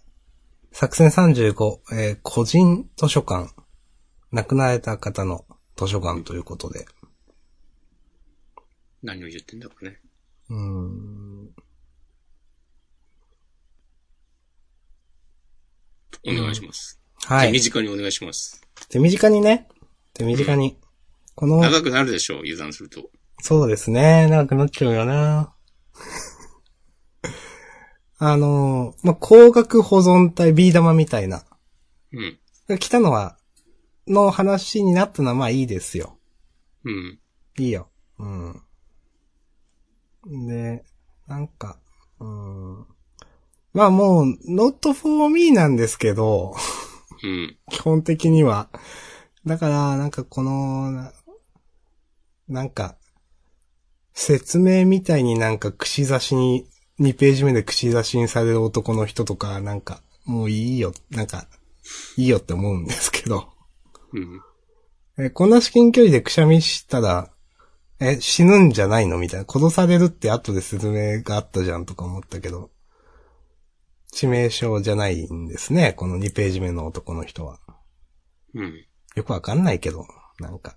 まあ雰囲気だけ書きたいんだなとか思って、まあわかんないけどね。うん。はい。で、まあ、太陽くんの両親の名前が、あー、夜桜家の披露宴名簿にあると。うん。まあこの、先代に関するあらゆるデータを破棄されてるみたいなのもよくわかんなかったけど、なんでなのか。なんか急に言われたよね。そう。いや、なんかその、なんていうかな。破棄されてる。破棄され、え、それは何この夜桜家でも全部破棄してんのみたいな。よくわかんない。 なんか。そう、そうそうそうそうそうん。え、それそんなことする必要あるとか、なんか。う。うん。うん。まあまあ、いろいろよくわかんなかったんだけど、このあたりは。まあまあ、これも雰囲気で書きたいんだろうな、と思って。うん。で、まあ、個人図書館ね。うん。で、細かいとこ気になっちゃうんですけど、うん。スパイ協会共産の施設組織なんですね、これはね。うん。誰かが、まあ、個人あるいはその、会社みたいなところが作っ個人っていうい意味なのかなこの施設組織っていうことは。作ったんですね、多分ね。うん。まあどうやってこんなすごい、何万人とかあるのかわかんないけど、まあ1時間かかってもなんかたどり着けないような。 うん。な、何百万人分あるのか知らないけど、うん。はい。まあ施設組織って言ってて、なんかそういうの私ちょこちょこ気になってしまうんで、で読んでると、その、太陽くんのお父さんのところが出て、なんか、これ、これよくわかんないけど、本がくり抜かれてて、新聞の切り抜きとかが入ってるのの反対側に、えっ、と、なんか、タブレットみたいなのが埋め込まれているという。まあなんでこんなめんどくさいことしてんのかよくわかんないけど。 うん。なるほどね、と。うん。で、そうの、ん。まあ、ビー玉みたいな入れるところがあるんで、入れたら、なんかう、ん。その、実はタンポポというものによって全員殺されていたみたいなデータが出てきてって。うん。まあ、このビー玉入れて認証完了ってなったのに、その後に不正アクセス検知ってなったのもよくわかんないなと思ったし。うん。なんでこんなことになるのかなと思って。これ、どの立場で誰がこのさ、いや、ほんとそうなんですよ。ビー玉を用意したり、不正、不正アクセスを検知そう。したらデータがは破棄されることになったり。そう、本当にそうで、うん。な、なんていうかな。この、いや、だってこの話で多分、その、権平先生はタンポポという単語だけを太陽くんが手に入れたと思ってると思うんですけど、うん。このさっき私がすごく引っかかった施設図書館っていう、私の図書館。うん。じゃあここをその、そもそもやってる人ってめっちゃ怪しくないとか。うん。いや、だってそこ、ここをやってる人がそういう情報だって掴んでるし、こんな回りくどいことをしてるし、この情報端末、 この、このなんかビー玉を入れるとみたいなのも本当わけわかんない。な、誰が何の目的でって本当にそうなんですけど、でも意図的にこういうことをしてるわけでしょここの図書館の作った人が。だからそれってすごく怪しいんですけど、でも絶対、ゴンダイダ先生の中ではそんなことどうでもいいんですよね、みたいな、なんか。うんその、最後の柱に、重要な手がかりを入手し、次なる任務へって書いてあるんで、なんか、タンポポっていう単語だけが重要って言って話が終わってるわけですよ。うん。ね。なんか、そういうのが、全然わかんないなと思って。うん。いや、これ全然わかんないよね。なんで、この、太陽くんの父親の情報だけビー玉を入れる とこがついてんのとか、そうそう。これ誰が作ったんだよとか、なんか、ふ例えばまあ、誰の情報も、なんか、えー普通に見られて、なんか親族には、このビー玉が送られて、 その合致する、その対応したビー玉を入れる入れると、その生前親しかった人とか、まあさっき親族って言ったけど、なんかそういう限られた人だけが、なんかより詳細な情報を得られるとか、うん。なんかそういうんだったらまだ筋は通ってるなとか。そうそう。あとなんか自分が思ったのはなんか、例えばここの図書館は、なんだっけ、あの、スパイ協会がやってて、うん。実はその、スパイ協会の中でそういう情報を掴んでいるのに、なんか隠されていたということは、スパイ協会の中に敵がいるとか、なんかわかんないけど、はいはいはいはいはい。とかね、なんか素人考えでも思うわけですよ。そうね。それだったら、その不正アクセス検知でそうそう、わかるんですよ。データ破棄されますっていう。そうそうそうそう。それだったら、その、うん黒、えーなん黒顔さんだったっけが、うん。太陽君に託したこれは、なんか偽造のものでとかわかるんですよ、なんか。うん。このぎビー玉は偽造しているとか、なんかこういうハッキング用のツールで、あの、一時的に見れたけど、なんか不正アクセスをして検知されてしまったとわかるんですけど、なんかね、こういう枠組みが全然わかんないですよね、なんかね。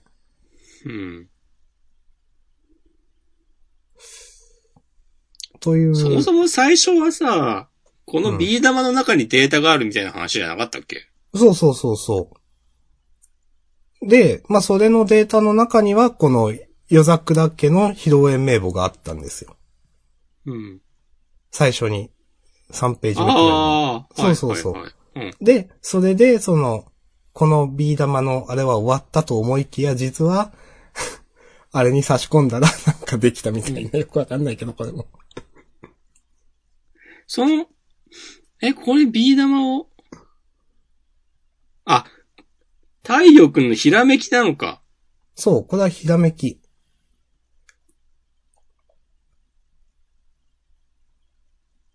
ななんか、るほど、だね。とすると、ますますもってこの個人図書館怪しすぎないって話なんですけど。うん。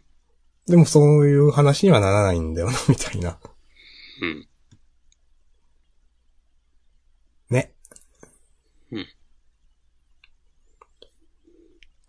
個人図書館の設定、ガバガバにも程があるよな。うん。まあ、なんかなもう言いたくもないけだからね全部がインスタントみたいな感じ。ど。うん。なんかペラッペラだから設定が、掘ったらすぐなんか、いや、それはおかしいでしょってなっちゃう。ともうなん、なんか先の展開とか、何も考えてなくて、毎週ギリギリでネームを提出しているみたいなことをね、想像してしまうわ。うん。 いや、でもそう思われても仕方ないような、だよなって思う、なんか。行き当たりばったりにも程があると思ってしまう、読んでて。うん、情報の信頼度は高いとかさ、 なんかそこは信頼度マックスにしといてくれよっていうミスもあんのかよ。いや、とか、なんかその、いや、結局施設なんでしょっていう、それで高いとか言われてもよくわかんないし、なんか。うん。ほんとわかんないんだよな、俺。どう、協賛協賛って金出してんのよくわかんないな。うん協賛。今日さんね。この、めいちゃんも全然意味わかんないし。いや、これ、めいちゃんもね、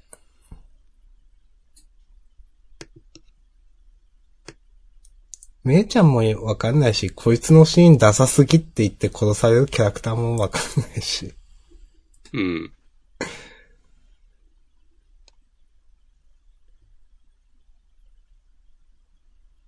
はい。まあ、かな。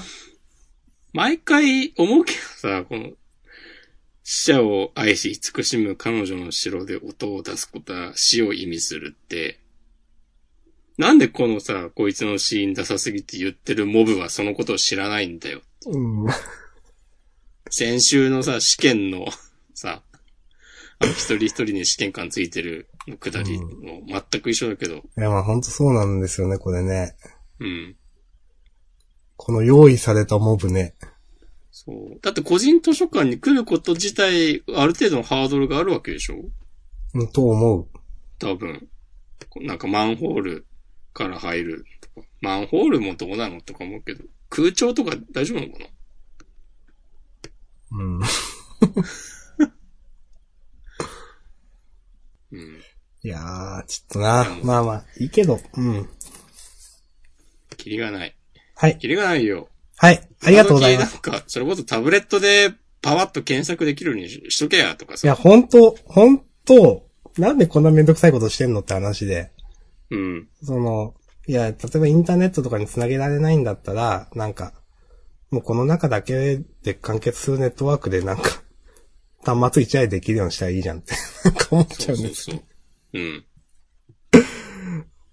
まあ、いいけど。 全然意味わかんないんだよな。ダメなんでしょ突っ込んじゃ。でも気になるんだよ、なんか。ううんん。はい。ありがとうございました。はい。タンポポっていうのは、うん。出てきたこと、ある名前え、ない気がする。俺なんかある気がしたんだよね。確認はしてません。あれなんか前にタンポポいなかったっけってちょっと思ったけど、でも今までなんか散々使い捨てのキャラが出てきたんでもう覚えられません。うん。ただでさえ、もうキャラの名前とか全然覚えられないのに。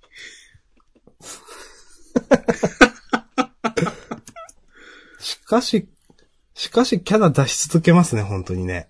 うん。すごいな。それで持ってるのか、この漫画は。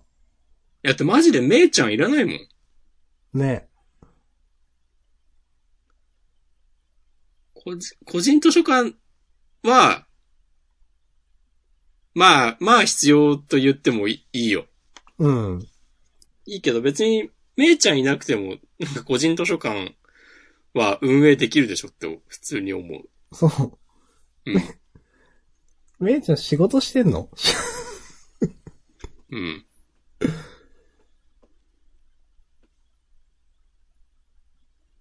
めいちゃんが、個人図書館にとって必要な存在である、って一切示されてないから、まあ、そうですね。うん。で、最後のなんか、さあ、お眠りなさい、私の腕の中で、と。なんか、この、ちょっと、狂った、ネジが外れたみたいなキャラの描き方が、うん。毎回同じに見えるんだよな。うーん。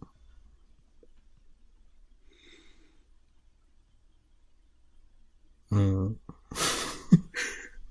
バリエーションがない、ように、私には思えます。終わろはい。終わろう。う。うん。ありがとうございました。はい、ありがとうございました。じゃあ、続いて、チェンソーマン。はい。もう、チェーンソーマンこそね、サクッといきましょ第69話、シャイニングパワー。お願いします。う。シャイニングパワーね。シャイニングパワーね。いや、もう、面白かった以外ないんだよな、なんか。うん。もう、いや、説明するのが野暮なんですよ。うん。上げた時点でもう終わってるんですよ、話は。いや、わかる。そういう漫画ですね。そう。うんいや、まあ、だって、今週ね、そう、プラスの意味であげましたって言ったもうなんか何言いたいかってもうなんか一個しかないっていうかなんか、まあ面白かったねっていう話で、うん。もうほんと、この敵の、えっ、と、闇の悪魔取り込んだなんとかさんが怖いって言ってるところとか、 まあちょっと、うんあえて言うと、 とか、ギャーって最後言ってるところとか、まあ面白かったですよ。 うん。光の力って言い張るのとかね。うん。はい。そうね。レンジ君さすがだなと思いました。うん。もうそんくらいかなもしくは何かありますかいや、大丈夫です。は。い。ということで OK です。うんはい。チェーンソーマン第、えー69話シャイニングパワーでした。ありがとうございました。した。はい。じゃあ一応6作品終わりました。終わったね。どうすかハッシュタグ先行こうかな。行きましょう。はい。うーんとね、お願いします。えー時系列でいきます。えー、16時間前、板前さん。いつもありがとうございます。えー、鬼滅、普通に漫画みたいに終わってちょっと笑ってしまった。 前菜お疲れ様でしたということで。はい。普通に終わりましたね。はい。そして、えー、と、同じく板前さん、えー、これ背景の話ですね。星海の190センチの新米一尾の諸君ってセリフかっこよすぎませんえー、ということで。えー、続いて板前さん、これも背景の話。えー、背景今週号の星海のセリフは、えー、基本全部いい。ハイキューのスポーツ漫画としてのメッセージは最初から一貫して、えー失敗にビビらずに挑戦しようだと思ってて、作中で何度も何度も、えー描いていると思う。このメッセージがあるから、えー山口の話とかがすごい流行るし、めちゃくちゃ共感できますということで、ありがとうございます。ありがとうございます。確かにね、それはそう思います、本当に。常に。まあ山口くんの話は、もうまさにそういう話でしたよね。うん。まあでも確か山にうん口山口はわかりやすくそう、だし、うん、そうそうそうそう。カラスノはそういうチームだし、うん。で、何でまあもやろ他うみたいのな。チームも、うん。結構ね、再戦したら全然違うことやってきたりとか、うん。あるもんね。なるほどね。それこそひなたがなんかビーチに、バレーに行ったっていうのもなんかそういうのですよね。うん。そんなそのなんていうか、そのバレー選手としてのキャリアパスなんてぜ絶対ないと思うんですけど、ほとんど。うん。まあでも必要だと思って行ったわけで。うん。うん。背景も良かったですね。配球はね、ちょっと迷った。うん。わかります。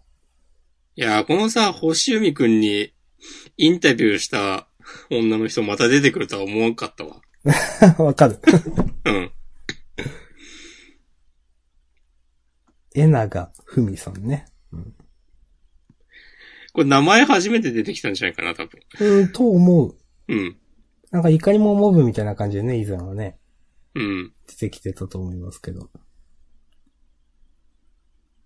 アニメでもちょうどこの辺あったんだよな。うん。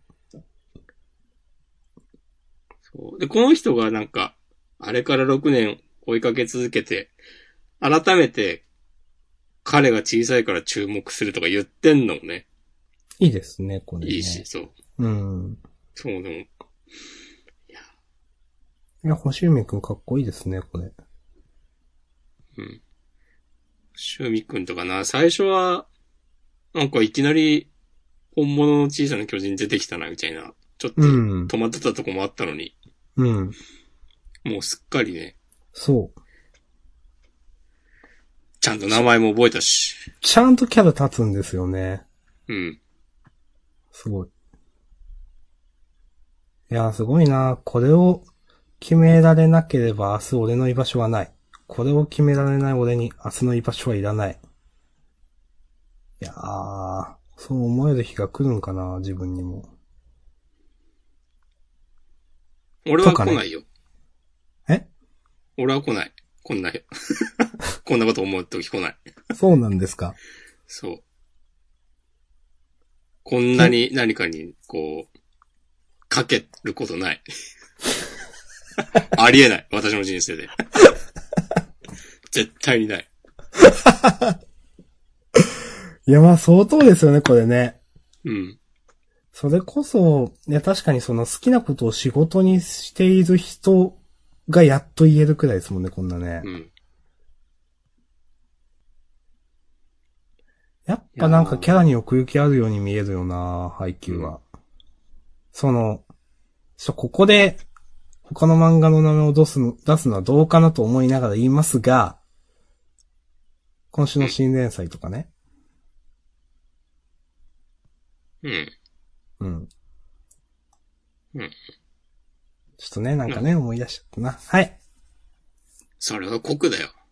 じゃあカットしよう、ここ。しないけど。はい。続きまして、ハッシュタグ、えー、7時間前、小太郎さんいただいてます。ありがとうございます。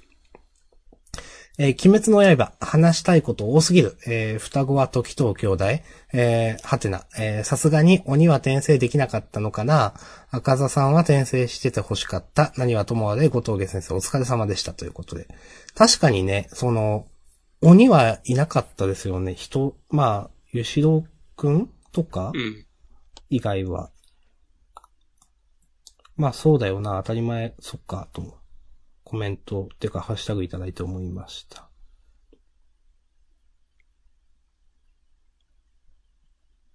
なんかね、あの、えーっと、上限の、あれはいくつだ ?6? うん。あの、うずいさんと一緒に戦った、九太郎とダキちゃんだったかうな。ん、はい。彼らくらいだったらなんかまだワンチャン転生はい、はいではい。きたの。かもなっていうのはちょっと思った。うん。まあ、赤座とか、赤座さんね、まあ確かに最後、回想めっちゃ悲しかったけど、うん。やったことだけ見たらね、大変だからな。いや、そうなんですよね。なんか、まあ、鬼を転生させたら結構、話としてしんどくなるなっていうのは、 ああ。まあね。あん、 そう、それはあんなに頑張ったのにとか、まあ、殺した人たちがとか、まあな、なっちゃうからね、厳しいと思うんだけど。まあでも鬼だけ見たら結構ね、そのいいキャラもいましたからね、なんか同情の余地ありとか。うん。うん。まあ、それこそね、鬼、鬼復活して、転生してたら、賛否両論うん。だったからね。うん。そう思います。うん。はいまあでもそれでも受け入れますけどね。うん。うん。はい。えー、と、続きまして、小太郎さん。えー、ブラッククローバー。精霊の神。最初からやられてるの何回目だよ。もうかませ犬にもなってない。どうせ来週もやられてんでしょ。という、辛辣なコメントをいただいてます。 ブラッククローバー一応読んでますけど、うん。なんか今週、確かに、ずっと同じような展開やってるなと思ってて。そうね。そう。大丈夫なんかななんか。なんかこのね、黒の防御の団員のごとの、なんか、言っちゃ悪いけど、あんまり濃い話やない話をなんか毎回やってるなと思っていてう、ん。ね、お同様に思っております。田畑さん、ちょっと疲れてんじゃないのかなうーん。知らんけど。なんか最近ちょっと、掲載順、下の方だったり、なんかページ数少なかったこととかもあったと思うし、はいはいはい。確かにあったかも。うん。端末コメントでなんか気づいたら 気絶してるみたいなことを言って、マジかよ。ちょっと大丈夫かみたいになっていたし。うーん。なんか、うーん。まあキャラクターがいっぱいいるのは仕方がないけど、こういう描き方されてもなって思っちゃいますよね、なんかね。うん、結構なんか巻いてる感じがしちゃうんだよな。ああ、わかります。うん。以前はまあいきなりパワーアップするっていうのは変わんないけど、でもこうそれなりに過程があって、そうそうそう。ああなってこうなって覚醒するみたいなのがあったと思うんだけど、今週はね、まさに、 小太郎さんも何回目だよって言っているけど、なんか、そう。毎回な同じね、そうそうわざとかっていうぐらいになんか同じ流れで、その、なんかね、ファンサービスくらい割り切ってやってんのかなとかね、ちょちょっと思ったりもしましたけど、私は。うんうん、え、そういうやるときじゃないでしょとかも思うし。うん、まあまあ、確かに思いました。うん。うん。はい。えー、そして、えー、同じく小太郎さん、えー、チェーンソーマン、ファイヤーパンチになってるハテナということで。はい。これはどういうことですかね。私ファイヤーパンチ読んでないんでわからない。すいませ ん。なんだろう。まあ、でもちょっと、その、まあ、ファイアパンチになってるというのの真意は、わからないけど、読んでて、まあ面白いんだけど、うん。結構なんか、ついていけてない人、最近増えてそうな感じはあるなっていう。はい。うん。わかります。でも、まね、あでも筆が乗ってる感じはするんだよな。ああ、それは思う。うん。だから、やりたいことやると、ファイヤーパンチっぽくなってしまうのかとかね。ああ、わかんないけど。いや、かもしれないな。うん。うん。はい。ありがとうございます。えー、いっぱいあるね。うん、そう、ほんとたくさんあるんですよ。ありがとうございます。えー、5時間前、板前さん。えー、ゆうなさん、お色は、お色気枠なのにめちゃくちゃ話が組み立てが上手くて驚いた。クライマックスまで楽しみです。ということで、これ私も思いました。うん。なんか超ちゃんとしてると思って。そう、なんかね、本当に、いや、こんなにちゃんとしなくたって、誰も、そうそうそゆうなさんに難しいこと言わないよって思うんだけど。う。うん。わかるう。ん。いや、ほんとすごくちゃんとしてて、うん。なんか、ゆうなさんらしからぬ、いや、らしからぬっても違うけど、なんか本当に、あやっぱ本当できる人だよねってなんか思いました。うん。なんか、お色気は本当いいから、この密度でなんか本当書いてほしいなうん。とね、個人的には思います。はい。ほい。え続きまして、5時間前、ポテチさん。えー僕弁、さっぱりわからんかった、ということで。 まあ、うん。まあ、僕らもわかるかわからんかって言ったらわからん方だと思いますけど。僕弁さ、あの、始まる前の、あの、ページ右側の、僕たちは勉強ができない、ルートイフパラレルストーリー集中講座、講義っていう、うん。この記事、企画ページのとこに、うん。沢子編大断円って書いてあって、うん。これはね、機械仕掛けの親指姫編、そのリズちゃんルートの中の沢子、沢子さんの話を指して沢子編って言ってんのか、リズちゃんルート全体を指して沢子編と呼んでしまっているのか、どっちなんだろうってね、ちょっと笑ってしまった。なるほど。うん。まあ、なんか、うん。まあ、沢子編っていうのはぶっちゃけすぎだろうと思うけど。あ、でも沢子編って言われたらちょっと納得するわとも思う。うん。まあ、だとしたら、この、機械仕掛けの親指姫編って名前つけたのはダメでしょって思っちゃうから、やっぱダメなんだけど。うん。うん。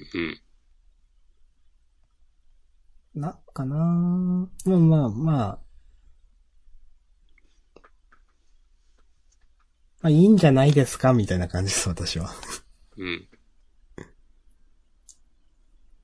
もしこまなんかありますか後半のなんか、二人が無言になっていい雰囲気になる、なって、なりゆきくんが、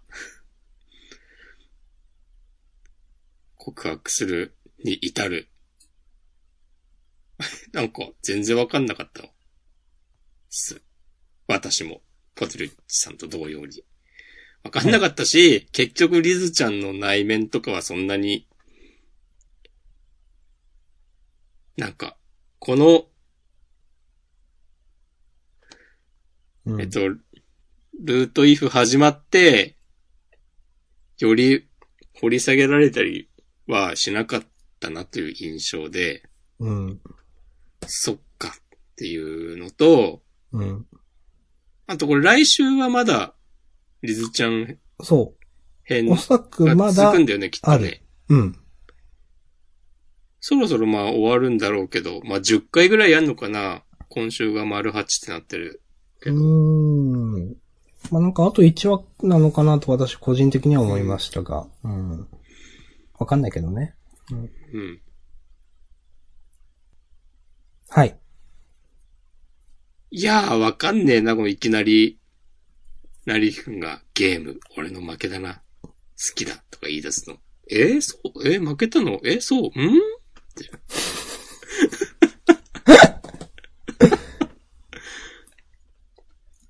なんか、私はもうこの辺はなんか、あ、なんか、よくわからんけど、いい雰囲気出てるからいいんじゃないみたいな、なんか投げやりな、うん。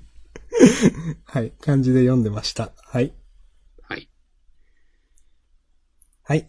えっ、と、うんそして同じく、ポテリッチさん。えっ、と、アンデッド・アンラック。来週、メンバーの能力がどれくらい紹介されるか楽しみ。ストーリーの流れも自然で戦闘もわかりやすくて、めちゃええのではということで、ありがとうございます。アンデッド・アンラックね、私はちょっと、いや、私は好きなんですけど、思ったことはうん。逆で、あ、でうんもこれ、センターカラーなのか。そうですよ。応援感謝大蔵25ページ。ああ、じゃあいいのか。いや、なんか、え、巻いてると思って。 あー。終わんないよねって一生思って。 いやー、大丈夫でしょ。さすがに大丈夫か。うん。あ、いや、ならいいです。あの、私も今週の展開結構上がりました。うんうん。わかる。もうちょっと上げようか迷うぐらいにはよかったと思う。うん、わかる。アンティックンロックいい漫画ですよね。うん。最後、10人、他の人たち出てくんの、出し惜しみしない感じいいなっていう。うん。あわかるわかる。うん。で、こういうのって大抵ね、なんかよくわかんないけど、大した活躍も描かれないまま、うん。なん。か一瞬でやられる人とかね、出てきがちだもんね。うん。ああ。これその、アンディがこんなうん。設定あったって、以前伏線あったのが全然わかんないけど。なんか、でもなんか、説明ないけどなんとなくわかるからいいやっていう感じがする。期待のカード、抜くと。うん。はい。あ楽しかったっすね。わかります。なんか、いや、いい、いい漫画だよね。いやいい漫画だと思う。もう、ちょっと、絵柄が古い感じとかも、うん。今回のなんか、この、もう一人のアンディみたいなのデザインも、なんか、なんだろうな、スーパーサイヤ人かとかちょっと思ったけど、別になんかマイナスじゃないというか、うん。ちゃんと合ってると思うんう、。ストーリーと。そのやっぱ絵も慣れてきますしね。読む側も。うん。で、この絵でちゃんとセンターからもらってるんだったら続きそうだなって思うし、うん。楽しみですね。フーコちゃん救われますね。おー、はい。うんなるほど。なんか、うん。いいっすね。なんか単純な完全懲悪とか、まあではなかったけど元から、うん。なんか、その、ルルール、ルールって言ってたっけうん。言ってる。を、めぐってなんか、その、敵も味方もないみたいな感じ。その、面白いな。あんまり読んだことないなと思って。うん。その、ちゃんとキャラクター殺すところは殺しますしね。うん。あの、少し前になんか湖みたいなとこで戦った、うん。なんか固定するみたいな能力の人だったっけ詳細は、わかりません。あと、絵上手くなってると思います。うん。あの、漢字は変わってないけど、連載当初と比べて絶対上手くなってる気がする。うんなんか読みやすくなった気がするんだよな。そうかも。うん。はい。はい。はい。えー、ありがとうございます。そして、引き続きポテリスさん。えー、三玉セキュリティのゾビドがぬっと出るコマ好きだけど怖かったです。ちょっとわかんないけど。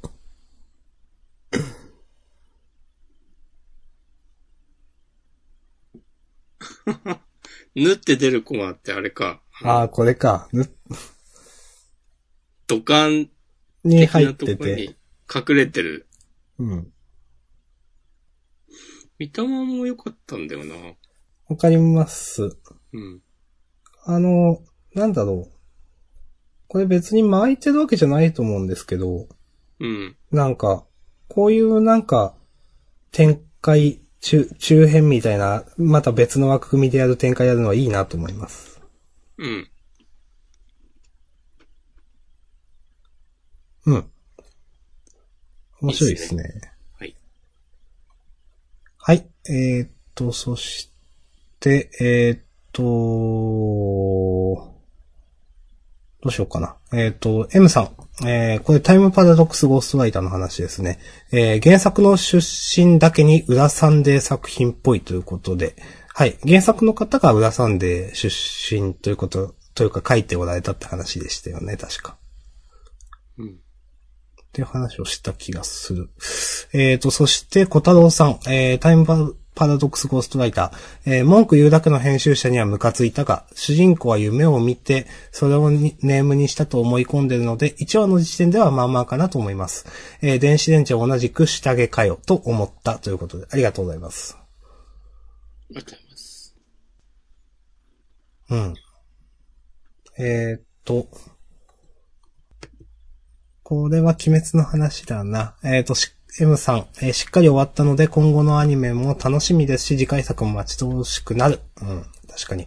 えー、そして同じく M さん、えー、鬼滅。ちょっと考察なんですけど、美容室でアニメキャラカラーが流行ってて、インスタタグとかで漫画好きの美容師さんが、鬼滅カラーって載せ始めて、それでみんな調べて、点点点。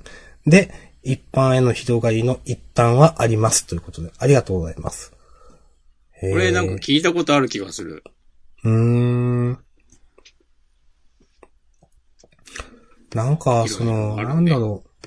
まあ、いこ、これと同じかわかんないけど、その、いえっ、と、鬼滅のキャラがなんか現代風のファッションしてるみたいなファンアートが結構流行ったなっていう印象があって、ほう。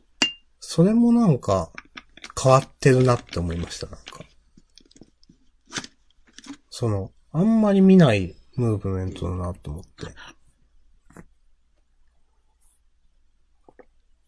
なるほど。うん。えー、ありがとうございます。うん。そなんしもて、言えねえ な。なんか、同じくすごい。ね。あでも、うん、俺これ聞いたことある、あれうん。美容師さんに聞いたのかななんか見た、なんかね、なんか知ってた。う。うんん。この、確かにな、柱みんないろんな髪の色してるしな。うん、確かうに。ん。うん。そして、あの、リツイートで関連リンクを貼っていただいてます。ありがとうございます。いろいろ。すごい、まあでもそういう、なんか普段だったら結びつかないようなところにまで届いた。ね。うん。いや、すごい漫画だったんですね、本当にね。なんで、あーまあでも、そう、うーん、すごいね。うん、すごいとしか言えないですね。 分析とかはね、多分なんか、たそういう、なぜ鬼滅の刃流行ったのかみたいな文章を今後目にする機会、なんかちょいちょいあると思うんですけど、うん。なんかどれを読んでもピンとこなさそう。うん、いや、思う、それは。なんかね、すごい。ううん。ーん。はい。ありがとうございます。うんなんか変に歯切れの悪い感じになるの、鬼滅の話題になる嫌いなわけじゃないですよ。と。いや、もう散々スコスコね、言ってきたから、はい。たくさんあげましたよ、じゃんなんでも。ううん。んはい。えっ、と、発祥はこんな感じ。マシュマロも大丈夫です。ですかね。はい。うん。えっ、と、録音時間は2時間回りました。おー、ありますか。うーんそうですね。はい。ああ、優勝決めてない。そして、事後予告をちゃちゃっと行きましょう。うーんと。うん先、先優勝かな。えー、まあ、鬼滅の刃でいいでしょまあ、さすがに、そうでう。しょさすがにね。う。うん。さすがにね。 はい。そして、えー、自己予告。えー、前作9点、えー、メカ丸セーフティ発動んスケダッチ参戦、総力戦で戦局突破。はい。えー、ということで、えー呪術回戦が、えー、連載2周年突破テレビアニメ、えー、特報、えー、特盛関東カラー。はい。です。そしてセンターカラーが第2回のタイムパラドックスゴーストライター。それから、えっ、と、これちょっと楽しみです。佃先生、佐伯先生の、えっ、と、読み切り、幽玄と除霊学級。はい。へえ。うん。ちょっと私楽しみです。はい。そして、ブラッククローバーがセンターカラー。ね。はい。うんそんなとこ。なんか今、相馬のアニメってさ、あうんの、今期から始まったんだけど、うん。コロナウイルスのあれやこれやで、ああ、できてない。そうそう、再放送になっているっぽい、昔のはやつ。はは。まあ、他のアニメでもなんか聞きますね、そういうのね。あるよね。うん。まあ、シャアなしとしか言いようがないけど。まあね、スカイプで録音するわけにもいかないしね。うん。 はい。はい。じゃあ、こんなところで、じゃあ本編は終わりましょう。はい。フリートークも一応やります。ありがとうございました。